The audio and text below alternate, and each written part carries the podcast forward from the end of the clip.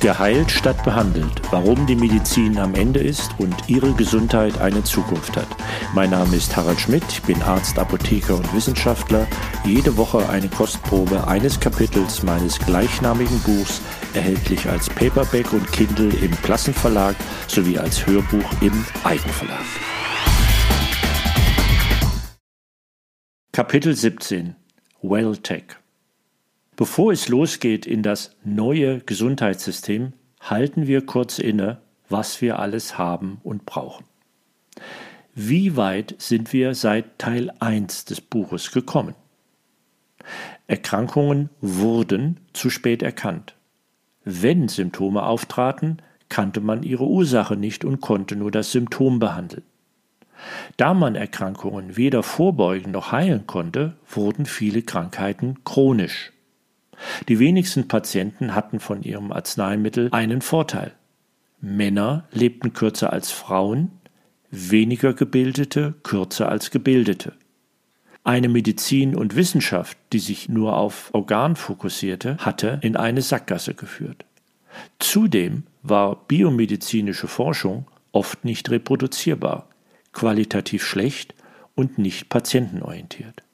Selbst Big Pharma-Giganten schienen ihrem Untergang entgegenzusteuern. Die Zunahme der Lebenserwartung stagnierte bzw. war in einigen Ländern rückläufig, obwohl die Kosten für Gesundheit stetig zunahmen.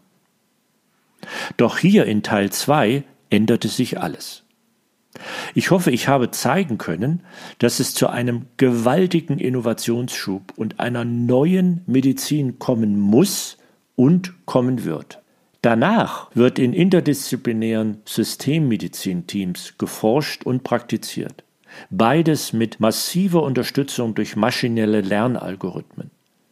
Sie verstehen wie wir bald mehr und mehr die genauen molekularen Ursachen von Krankheiten sowie mögliche Auslöser oder Verstärker im Mikrobiom und Exposom. Dadurch können wir Krankheiten früher erkennen und sogar verhindern, dass jemals Symptome auftreten. Dadurch gibt es nun keine chronischen Krankheiten, nur noch chronische Risiken, die im Zaum gehalten oder mit Gentherapie sogar geheilt werden, sodass die Krankheit aus dem Körper verschwunden ist. Sie als Patient können sicher sein, von einer auf Sie individuell zugeschnittenen Prävention oder Therapie zu profitieren.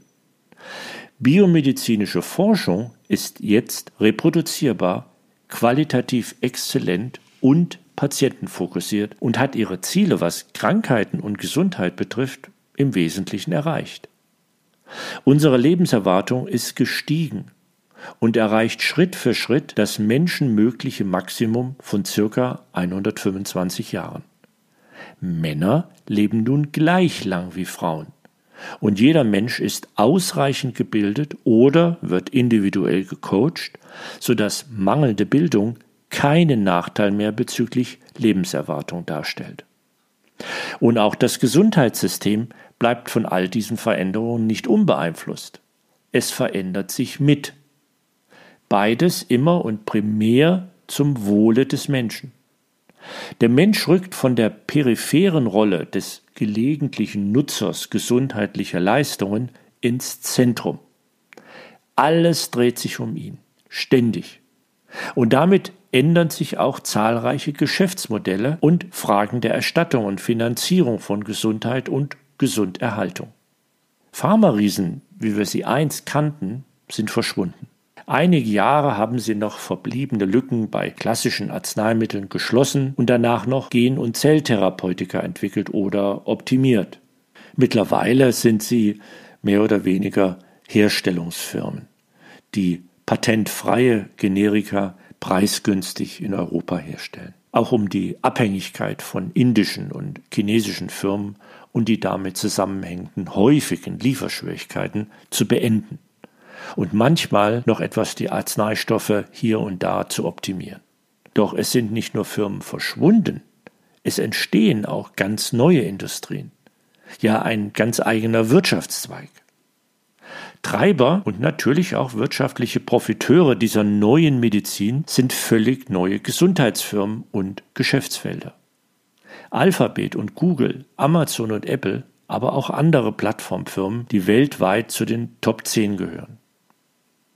Ihnen als Patient empfehle ich dringend, sich zu informieren und nicht mehr einfach nur ins nächstgelegene Krankenhaus oder zum nächstgelegenen niedergelassenen Arzt gehen, sondern zu dem, der nachweislich die beste Versorgung und die besten Resultate ermöglicht.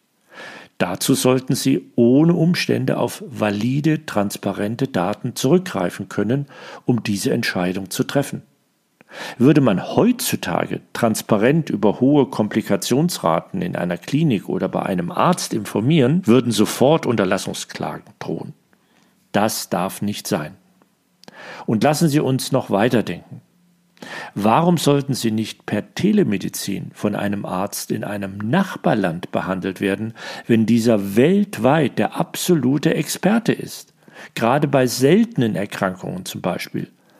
Warum soll jedes Land, so klein es auch ist, für jede Krankheit seinen eigenen Experten haben müssen? Selbst für Operationen ist es inzwischen über Robotik möglich, sie einen Arzt in einem anderen Land durchführen zu lassen. Doch ist alles positiv an der neuen Medizin? Birgt künstliche Intelligenz auch Gefahren? Können wir zu weit gehen mit der Technisierung und Manipulation unseres Körpers?